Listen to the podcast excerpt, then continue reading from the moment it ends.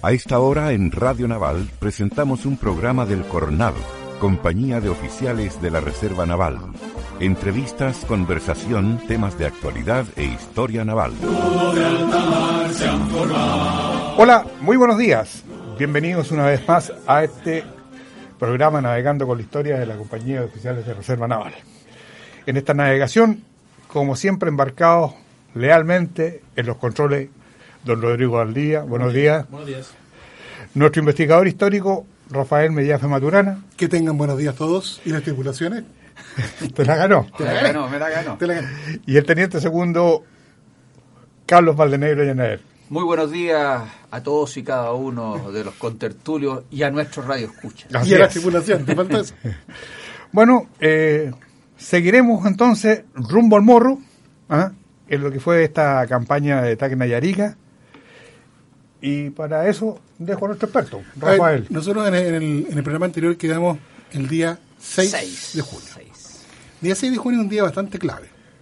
En la mañana, muy temprano, el coronel Lagos manda al mayor José de la Cruz Salvo a parlamentar con el comandante Bolognesi para ofrecer un, un acuerdo de paz. Perdón, eh, tengo entendido que antes de, de el Parlamento propiamente tal, se produce un intercambio de disparos de artillería. Eso después. ¿Después? Después. Ya. Mira, sí- sí- sígueme con la, con la hora.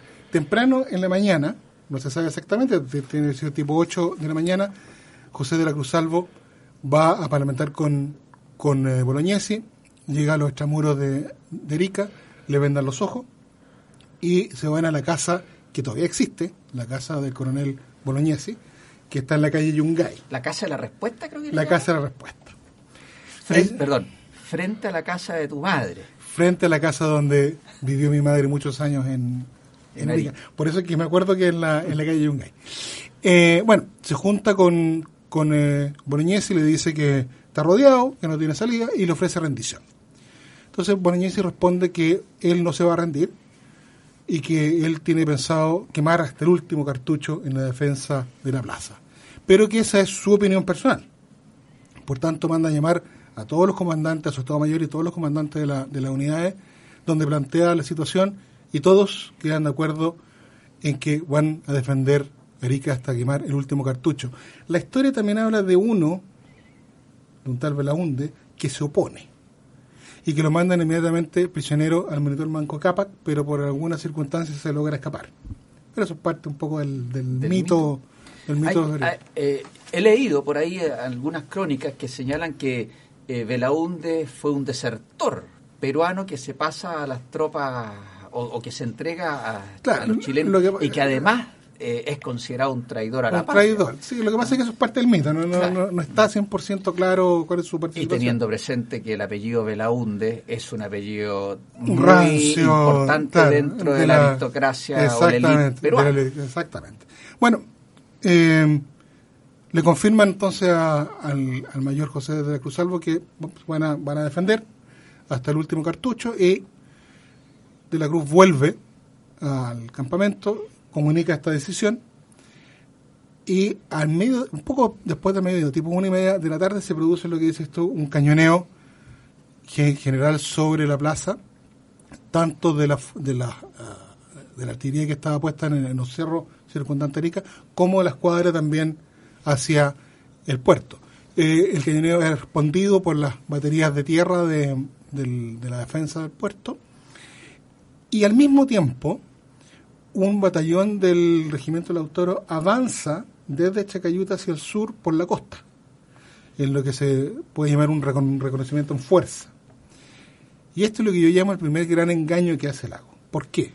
Porque da la sensación, ¿no es cierto?, con este recon- recon- reconocimiento en fuerza, da la impresión de que él va a atacar de norte a sur, sur.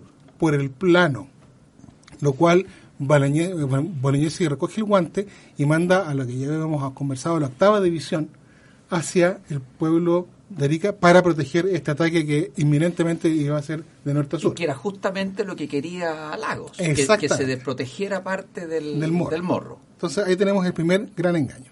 Ahora, un- una pequeña reflexión, que eh, en estos ataques de, de artillería se produce el mismo efecto que ocurrió y que tú relataste en Tacna. Donde prácticamente las, eh, los cañones o las balas que se disparan se entierran en la arena de, Claro. de los alrededores Sí. y no produce grandes daños. Y de hecho el, el bombardeo naval tampoco produce gran daño. Sí, eh, la Covadonga tiene un, sufre un pencazo fuerte de parte de la, de la batería terrestre de la, eh, de la defensa. Ahora, esta acción dura aproximadamente hasta las 5 o 6 de la tarde, donde Lagos recoge la fuerza hacia el campamento en Chacayuta. Como a las seis y media, manda al coronel, al coronel, al ingeniero Elmore, de nuevo a Arica a parlamentar con Bolognesi porque el Lago había hecho una demostración de fuerza. O sea, te puedo bombardear cuando quiero y como quiero. Recordemos que el ingeniero Elmore, como lo señalamos en el programa anterior, era de origen peruano y que era el que había minado el- la ciudad de Arica y parte del Mor. Y parte de los fuertes, efectivamente. Y que había caído prisionero de nuestras tropas. entonces manda a este ingeniero a parlamentar nuevamente con, con Bolognesi. Eh, ni siquiera lo recibe, sino que lo mandan de, de vuelta. Pero en el minuto que, que Elmore sale del campamento, como a las seis y media, a las, eh, todo el- toda la concentración de fuerza todavía estaba ahí. Todos los chinos estaban todavía en el campamento en, en Chacayuta. En Chacayuta, en el, en el- río Yuta. Y a las siete y media, cuando Elmore ya estaba en Arica, Lagos ordena que el Buin, el tercero y el cuarto, salgan del campamento, pero por los cerros que van detrás de Arica, para que no fuesen vistos. una, una pequeña observación. De, de- de- dentro de todos estos mitos que hay, hay eh, la historiografía peruana relata de que hay un chileno que habría guiado, chileno que estaba, que vivía en Arica durante mucho tiempo y que se hacía pasar por francés.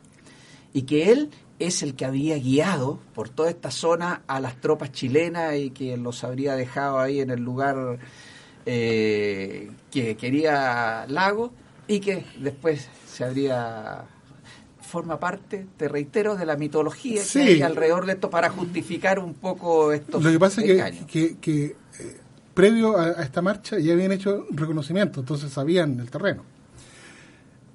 Bueno, este es el famoso, o lo que yo llamo el segundo engaño que hace el lago, que es mandar al ingeniero Elmore que tiene que haberle dicho, mira, todas las fuerzas están en, en el- en el río, no se han movido, están ahí. Van a atacar por el norte. Van a atacar por el norte. Sin embargo, Lagos manda a estos tres regimientos por detrás, por los cerros del Condorillo, que bajan hacia la zona de Saucache, en Arica, dan una, un contorno al cerro mm, Tres Cruces, y luego se estacionan en lo que hoy día sería el sector de la pista aérea del Buitre, donde está la, la, división. O sea, al sur del Morro.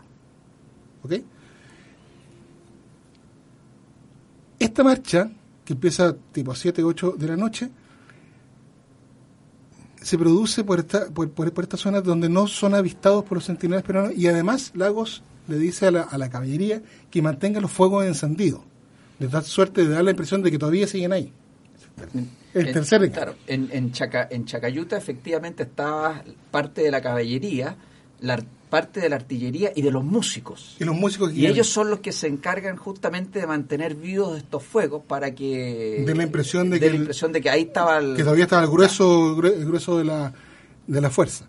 Y Pero estos tres reg- regimientos que tú señalas, eh, recordemos que lo señalamos en el programa anterior, eran los regimientos frescos, por así decirlo. Los que no habían entrado en- en batalla, el Buin, el tercero y el cuarto. tercero y el cuarto. Claro.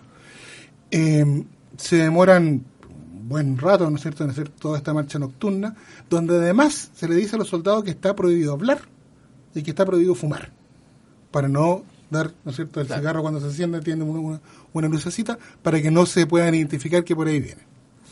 A eso de las 4 de, eh, de la mañana llegan a estas posiciones, donde se juntan con Lago y Lago decide que el cuarto va a atacar el fuerte del este y que el tercero con el Win se van a sortear quién ataca el fuerte Ciudadela y quién queda en reserva. Hay un- una, moneda al aire y queda eh, como ganador el tercero, que se le pide que ataque el fuerte del, del, del Ciudadela, y el Win queda en la reserva. Quisiera recordar también los nombres de los comandantes de estos regimientos. Juan José San Martín, Penros. Sí. al mando del cuarto, que es un personaje que después vamos a tener que hablar de él, y en el caso del tercero, Ricardo Cruz. teníamos don Ricardo Cruz. Eh, Castro, Castro, Castro. Castro. Ricardo Eh, Castro. Ricardo Castro. Ahora, y el buen al mando de Ortiz. ¿Por qué, ya lo, ya lo, ya lo dijimos en el, en, el, en, el, en el programa anterior, que el cuarto era la unidad favorita del lago? Por eso es que ni siquiera entra el sorteo, se le manda a una misión específica. Usted ataca al Fuerte del Este, punto. Y el tercero con el buen se sortean quién va a tener el honor de ir a atacar al Fuerte Ciudadela y posteriormente al Morro. A las 5 de la mañana don Pedro Lagos manda a sus ayudantes para que dan la orden de avance. ¿Por qué a las 5 de la mañana? Ese es otro punto importante. Porque a esa hora el sol, o sea, aún, aún no sale, pero ya la alborada empieza a clarear poquito a poco para con esto dar la, dar la sensación, ¿no es cierto?, de que todavía hay quietud, hay paz, pero los soldados ya pueden avistar cuáles son sus objetivos y los centinelas todavía no ven a la fuerza que los va a atacar. Sí, fíjate que eso es muy importante porque primero que todo debemos recordar que bajo los estrictos cánones sociales de la segunda mitad de- del siglo XIX, marcaba que el acto de rendirse no solo era una cobardía, Correcto. ¿ah? sino que también una deshonra que llegaría sobre las espaldas por el resto de sus días los, los ciudadanos estos, ¿no? Y no solamente ellos, sino que su- sus familias también. Claro, y lo señalaba como un individuo de la más, base, más baja clase moral, hasta su muerte, incluso hasta más allá. O sea, mira qué tremendo el, el, el, el concepto, la, la, la arenga y el peso que, que- Claro. que tenían. Eh, porque ellos nos hablaban fehacientemente que para la época los conceptos de honor, patria y valentía se superponían a la lógica del pensamiento, que indicaba claramente que una situación como la que se vivía en Arica, lo más prudente era aceptar los términos de la rendición y evitar un derramamiento de sangre. Correcto. ¿Ah?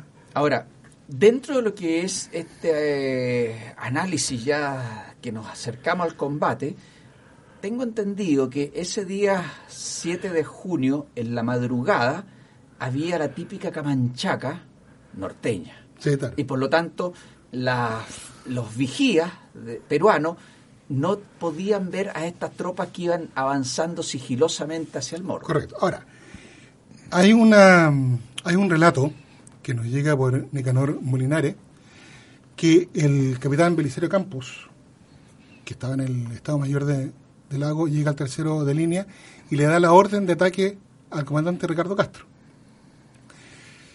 Aparentemente, por el relato que nos entrega Molinare, Ricardo Castro se habría congelado y no, no dio la orden nunca. Sus dos segundos, eh, don Federico Castro, que estaba a cargo del, del- de uno de, de los batallones, y Gutiérrez, que estaba a cargo del, del otro, le, le insisten, comandante, hay que atacar. Y él dice, no es la hora, no es la hora. Y no, efectivamente, tenían que atacar. En resumidas cuentas, estos dos segundos toman el mando de la tropa y ellos son los que conducen. Lo, lo relevaron in situ Lo- a ese lo- comandante que se paralogizó. Eh, como dice Molinero, una frase muy fuerte, muy fuerte que dice que el miedo sucio, cerval, lo había invadido a Ricardo Castro. Ahora, A contrario sensu, en el cuarto de línea tenemos a Juan José San Martín Penrose, quien es el que comanda a sus tropas. que va al frente, sí, efectivamente. Pero perdón un poquito, es que en, la- en, la- en único relato que encontramos de esta cobardía, ¿no es cierto?, es con Nicanor Molinari. No lo he encontrado en ninguna otra parte.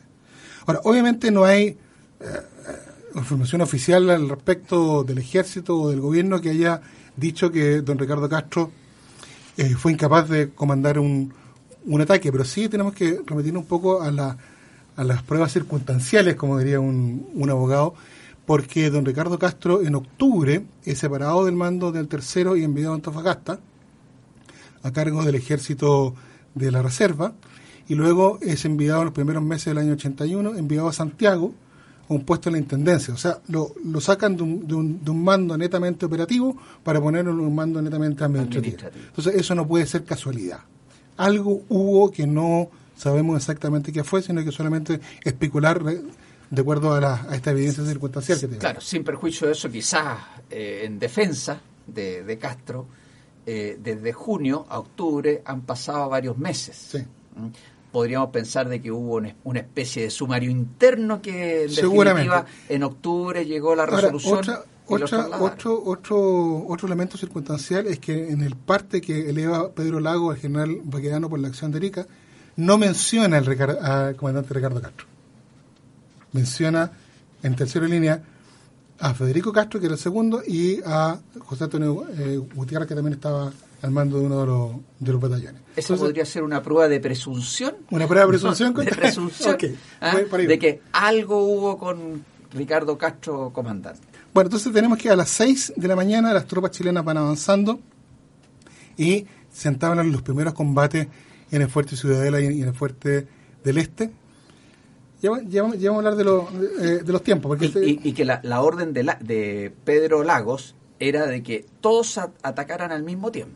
Sí, y ojalá cuando estuviesen, cuando estuviesen al frente, no antes.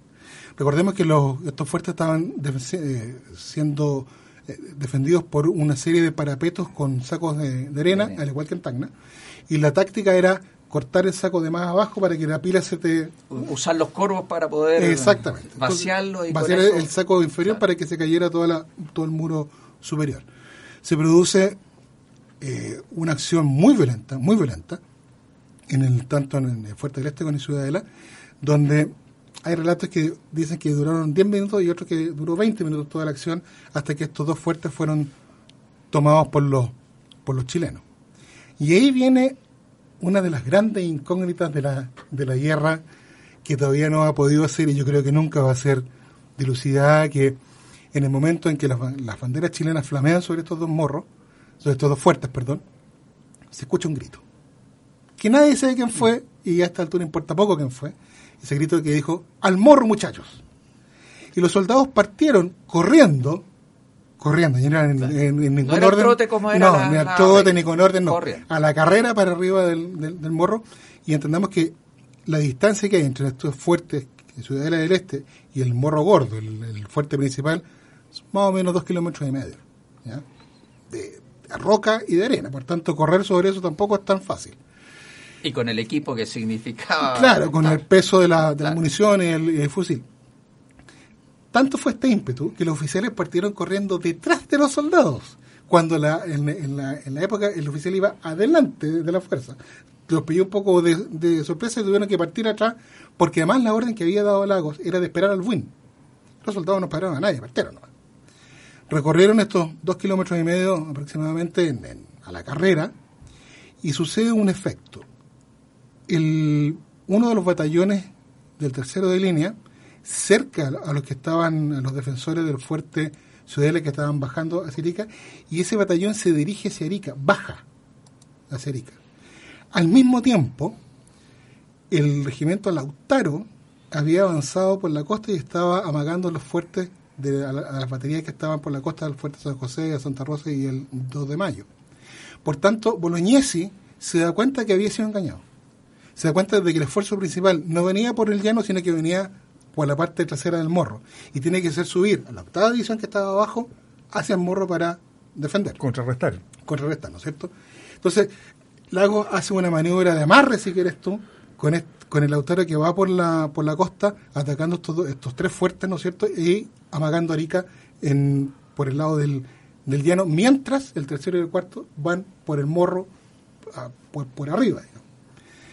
Eh, pe- Perdón, hay también una acción que los peruanos tenían dinamitado, como lo, lo señalamos anteriormente, parte de uno de estos fuertes para que en el momento en que llegaran los del Lautaro, hacerlo explotar Hacerlo y todos prácticamente sucumbieran.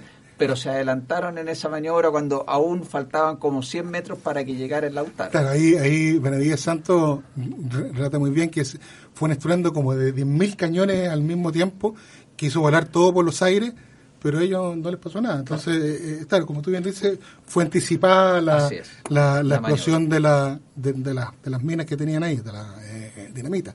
Entonces, está- estamos llegando, ¿no es cierto?, al punto en que los soldados del tercero y cuarto van subiendo esta ladera de dos kilómetros y medio hacia, hacia, las defensas del, del morro propiamente tal, y el Lautaro con el tercero van por abajo y ahora tenemos que irnos entiendo una pausa musical y quiero pedir un tema. A ver si nos pueden deleitar con la toma del morro de Erika de los cuatro cuartos.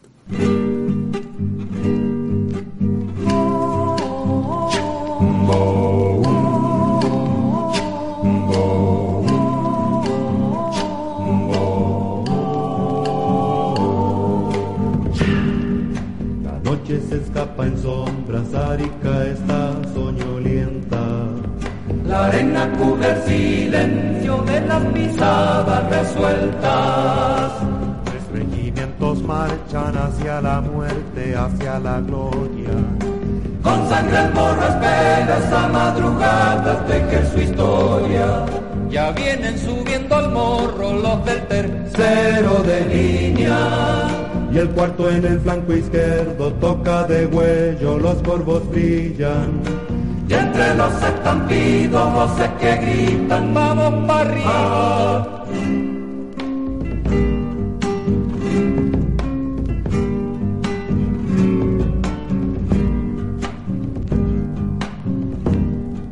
Se abre la camanchaca como telón del combate. Subiendo van los soldados, subiendo sus estandartes. Los del cuarto de línea ganan terreno, pierden sus vidas.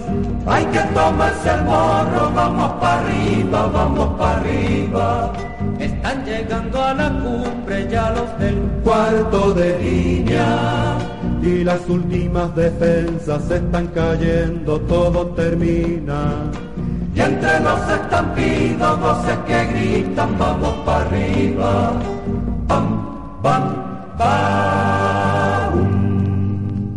Bueno, después de esta pausa musical, Tremenda quería- pausa, o sea, Tremenda pausa. sí, tremenda un- pausa. un Yo- temón. un temor. Yo quisiera decirle que cuando avanza el ejército chileno hacia la cumbre del Morro Arica, ¿m? Una vez ocurrido esto, que saltan sobre las trincheras enemigas, el primero que lo hizo fue el subteniente José Ignacio López, del tercero de línea.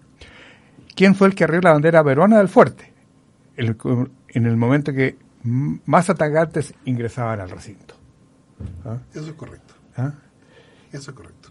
Y de ahí ya viene, eh, está una explosión que levanta al teniente Ramón Arri- Arriagá unos 6 o 7 metros, imagínate la carga, ¿ah? Eh, para caer completamente desnudo y sordo.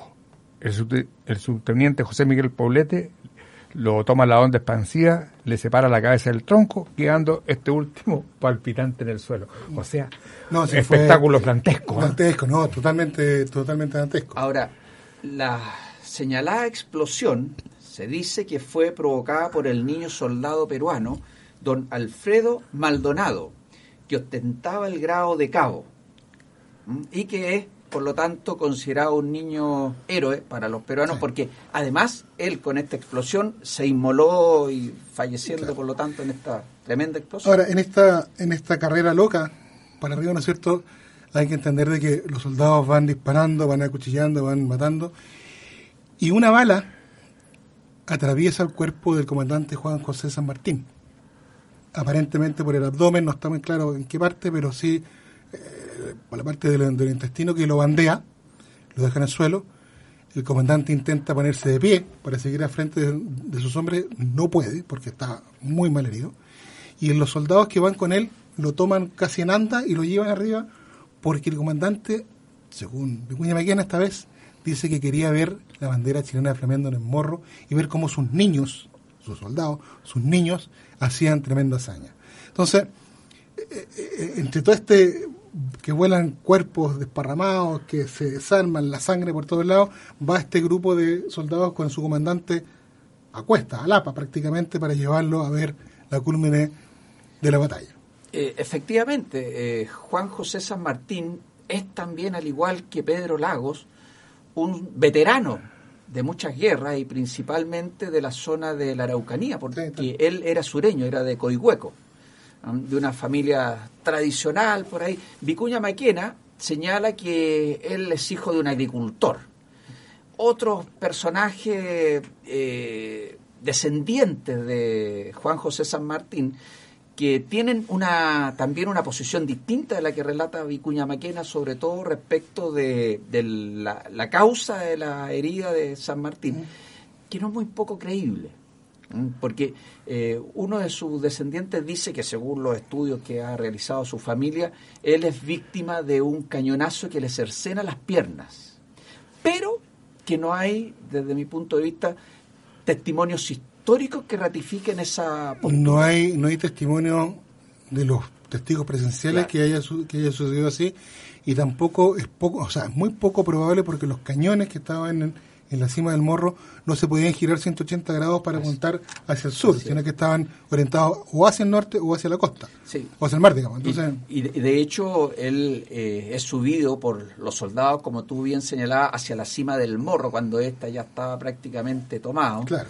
Eh, se queda ahí descansando en un momento determinado, acompañado por sus capitanes, Gana y Marchán y eh, ellos no relatan en ningún momento que haya sufrido esta, este cercenamiento. Por, el contrario, siempre ellos hablan siempre de que la sangre le, brotaba de entre medio de las vísceras. Claro. Entonces, esa, versión es muy poco creíble. Así es. Y cuentan los cronistas que lo acompañan en, ese, en esa tremenda eh, circunstancia, que él poco a poco va muriendo, o sea, se va desangrando y, se va apagando. Se va, se va apagando, pero con la conciencia de que el morro había sido tomado y a él le interesaba, a Juan José San Martín, saber que su desempeño había sido el correcto. ¿ah? Y le pide a sus capitanes que le pregunten al, al coronel Lago eh, si él lo había hecho bien en esta performance. Ahora, mucho, mucho se habla de que la toma del morro duró 55 minutos. Y para serle ¿Mito o realidad? Para serle bien sincero, yo me puse a estudiar porque no me cuadraba mucho esto de los 55 minutos. De hecho, correr dos kilómetros y medio con todo el equipo arriba son más o menos, eh, aunque sean combates, entre 12 y 15 minutos. Entonces, si son 55 minutos y le sacamos 15, nos quedan 40 minutos para tomar los fuertes Ciudadela del Este más, el fuerte del, del, Morro. Entonces, siempre tuve como duda al respecto.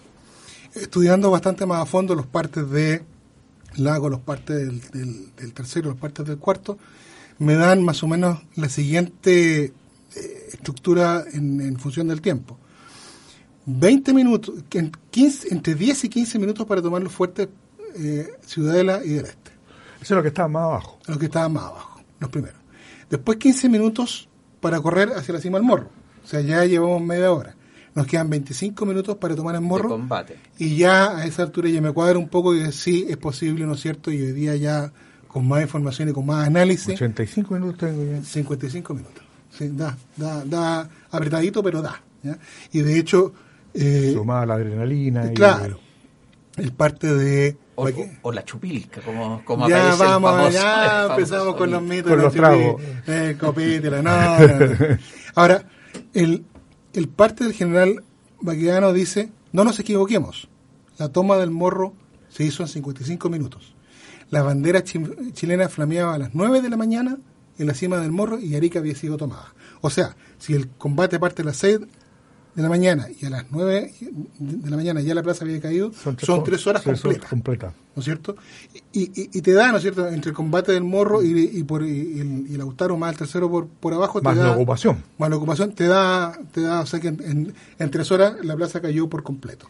Ahora, eh, tratemos de graficar un poco lo que fue este combate, en el sentido de que nos encontramos con que las tropas eh, van cayendo los fuertes y los las tropas comienzan a huir y a refugiarse en el Morro Gordo, el Morro ¿ah? que ahí es donde está Bolognesi con sus oficiales, algunos de los cuales ya han ido cayendo también en el combate, otros van cayendo además prisioneros, y se comienza a producir el momento final de la toma y de una masacre tremenda también que se produce en definitiva en la captura del, del Bolognesi, Bolognesi muere eh, arriba del morro.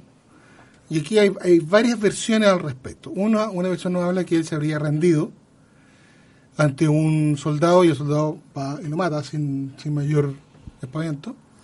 Otra versión indica que él combatió hasta el final y muere producto de la, de la balacera. Pues, ay, tiene que haber sido una balacera espantosa eh, eh, en los últimos minutos del, del, del combate, porque además, para darnos una, una idea, la última fase del combate, cuando las tropas chilenas, el tercero y el cuarto, están tomando el morro y está siendo defendido su cúspide por la fuerza peruana, es un área más o menos de una cancha de fútbol aproximadamente. Estamos hablando de 100 metros de, ancho de la línea de combate por una profundidad de unos 70, 80 metros. A los peruanos le quedaba solamente saltar, porque no, porque no, que no tenían otra. Obviamente no iban a saltar. O sea, a la espalda de los peruanos estaba el precipicio. Estaba precipicio y el mar. Claro. ¿ya? Entonces eh, se va achicando el, el- el espacio del, del combate y como tú bien dijiste empiezan a caer todos los oficiales y los soldados se empiezan a rendir porque ya ven, ven que no hay escapatoria y que no hay nada que hacer. Cae muerto Bolognese, cae muerto don Juan Guillermo More, caen muertos varios más, ¿no es cierto? Y se produce el primer gran mito de la Guerra del Pacífico. Antes que, que nos relate ese primer gran mito, me voy a detener nuevamente en More.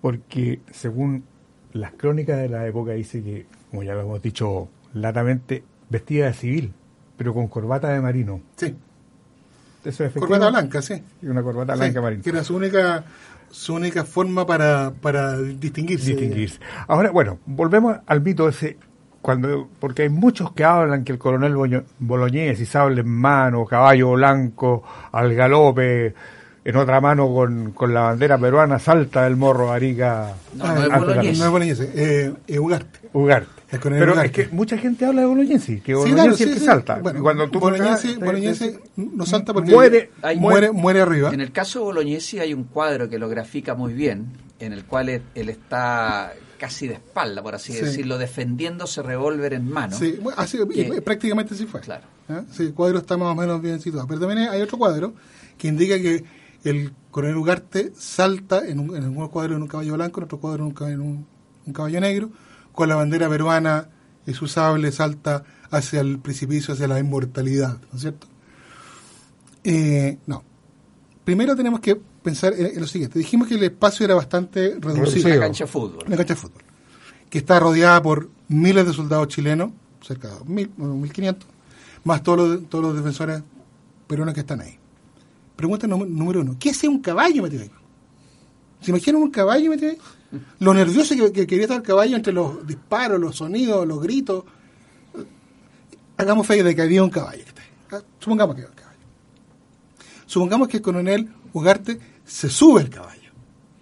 Si tú te subes al caballo en medio de, de- de una batalla, perdón, eres tiro normal, patito. lo- claro, y lo normal era correr hacia el lado donde estaban las Claro. tropas, cerro abajo. Entonces, ya, hagamos otro acto de fe y supongamos de que el coronel se sube al caballo, galopa hasta la asta de la bandera, saca la bandera peruana, que no le pega ningún tiro, cosa que ya es bastante rara, y pincha los híjares del caballo y salta hacia la inmortalidad. Tenemos un problema, los caballos no son suicidas. Los caballos no saltan al vacío, los caballos saltan cuando ven donde pueden poner las patas Al otro lado. al otro lado. Hagamos un, un último acto de fe y vamos a suponer de que el caballo estaba tan bien entrenado, tan bien dominado, que, Que salta. salta. O quizás que había fumado. Eso es otra cosa. Los caballos creo que no, que No no, fuman, fuman. no fuman, pero no. Supongamos, hagamos este cuarto acto de fe que saltó el caballo. El problema, amigos míos, es que el parte del jefe del Estado Mayor, don Manuel Camino de la Torre, indica que el cadáver de coronel Alfonso Ugarte estaba arriba del morro. Entonces, malamente pudo haber saltado. Entonces, el mismo parte peruano indica de que los, dentro de los muertos, que estaba Boloñez y que estaba Mur, estaba el cadáver de Alfonso Ugarte. ¿Qué es lo que hay de cierto, Rafael, de que abajo del morro habían como una cocinería y ahí se encontraron también muchos cadáveres? Abajo del morro imposible. Bueno, eso es lo que dicen algunos historiadores. No, no, a- a- morro posible. Por el lado de, de Arica es posible. Por el lado del mar, te digo. No, pero el mar no, porque, porque el morro caía recto. es cortado a pique, Es como cortado está a pique. Claro, es corto, bueno, el día pa- pasa el camino, pero, pero antes estaba cortado a pique, por tanto es imposible. Ahora, dentro de esto, ¿por qué, ¿por qué surge este mito? Est- Esto es lo, es- es lo interesante. ¿Por qué se crea este mito que de Ugarte y su caballo. que lo vemos aparecer por ahí por el 15, 20 de junio en la, en la prensa, que hablan de esta inmolación, de este salto, porque los, la clase pudiente, la élite de Lima, no está muy convencida del tema de la guerra. Entonces, el, el, el, los peruanos necesitaban una imagen de un Prat, de la inmolación que tuvo Prat en Iquique, necesitaban algo similar para poder entusiasmar a todo el Perú central en este esfuerzo guerrero y nada mejor que en este combate épico que fue el, Morro generar esta figura de lugar saltando hacia el, hacia, hacia el vacío, hacia la eternidad, con la bandera peruana enrollada en su cuerpo, no sé dónde. ¿Te fijas? Entonces, un poco una forma de hacer una propaganda para la guerra en tal sentido de que entusiasmara sobre todo a la, a la élite del Perú que estaba bastante apática con respecto a la, a la guerra para este esfuerzo mayor que iba a ser lo que venía después, que iba a ser obviamente Lima. ¿te fijas? Entonces, ese, esa es la, la raíz de este de esta historia, de este mito. Que, es un mero acto de propaganda. Exactamente. Pero fíjate que eh, habíamos mencionado también en los programas anteriores el este buque a cargo de José Luis Sánchez Lago Marcino, que está presente el Manco Capac.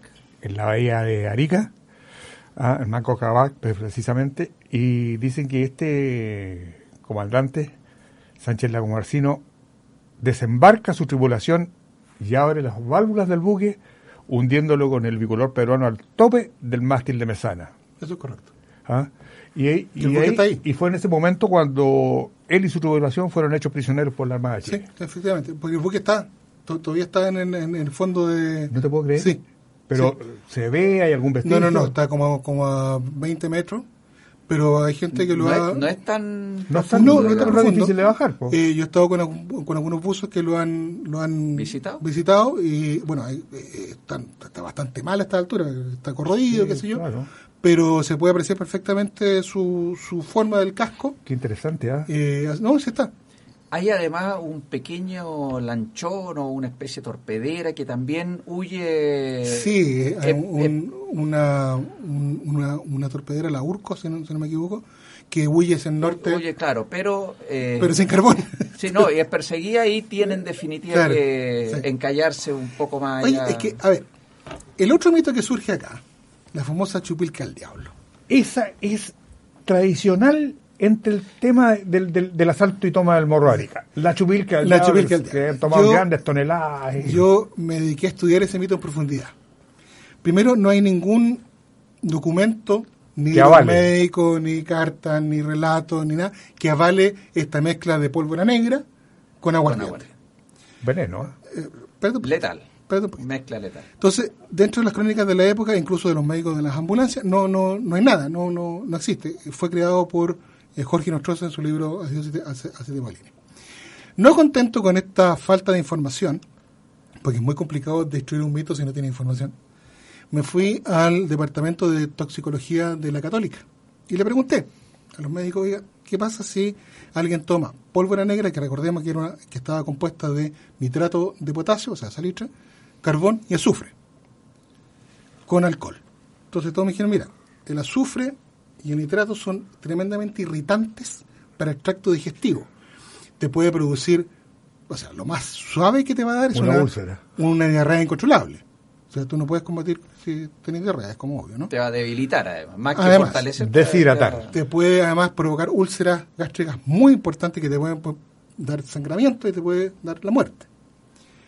Pero lo más importante de esto es que ninguno de los componentes de la pólvora negra afecta al sistema nervioso central.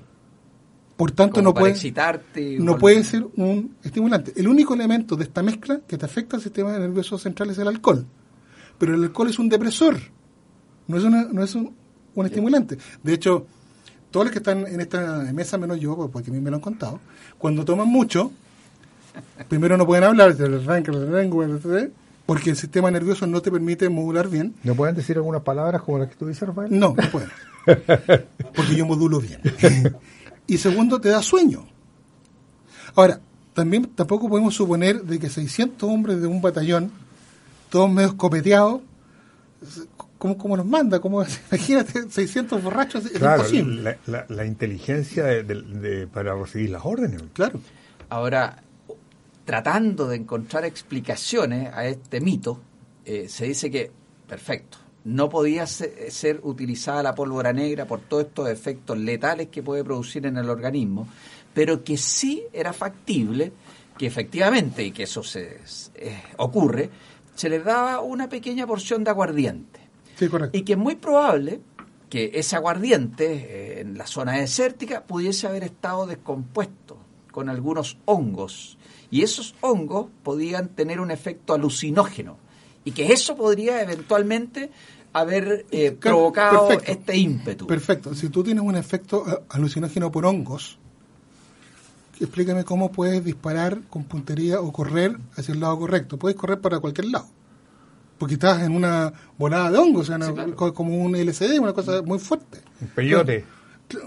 Bueno, usted tiene experiencia. Entonces, eh, eh, es imposible que, que, un grupo de soldados haya tenido esa, esa droga, ¿no es cierto? Y esa perfume Claro, o sea, es como, como, muy raro. O sea, no hay una explicación que la, o sea, no, no, el, mito nos habla de que la chupilca al diablo era una especie de anfetamina decimonónica, pero, pero no, o sea, es imposible, no, no, no tiene los, efectos estudiados hoy día sobre el cuerpo humano que se esperaba, ¿no es cierto?, de este ímpetu, valentía y una cosa loca. En síntesis. Toxicológicamente no era viable. El mito de Alfonso Ugarte ya quedó absolutamente desacreditado en este programa. Correcto. Al igual el mito de la chupilca. Exactamente. Y en el programa anterior, si mal no recuerdo, eh, hablamos de que el apellido de Juan Guillermo More, no es Mur, sino que More. O sea, llevamos tres mitos desmitificados en apenas 60 minutos.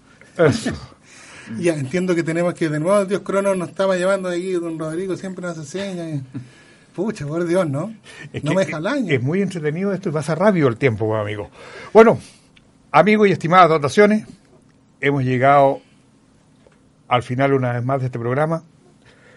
Como siempre, tenemos que despedirnos, sin antes dejarnos comprometidos para navegar junto a nosotros todos los días jueves y domingos a las 10 de la mañana, con lo mejor de nuestra historia en su programa, navegando con la historia de la compañía de oficiales de Reserva Naval. Pero antes de despedirnos, Rafael tiene algo que decir. Sí, es que yo quiero dejarlos invitados porque Arica no solamente el morro, tiene muchas otras ramificaciones y creo que en el próximo programa vamos a tener que dilucidar y conversar y analizar lo que pasa después de Arica, que es sumamente importante. El post-Arica. Arica, siempre Arica. Mayores de lealtad, dice. ¿Ah? Bueno, queremos decirle, y junto con despedirnos, que este programa también lo pueden escuchar a través de Radio Naval y las radios asociadas de la Archi y en cualquier momento por el podcast de la Spotify. Spotify. Señores, buenos días. Nos vemos. Que estén muy bien. Así concluimos el programa de hoy. Fue una presentación del Cornal, compañía de oficiales de la Reserva Naval. Muchas gracias por su sintonía.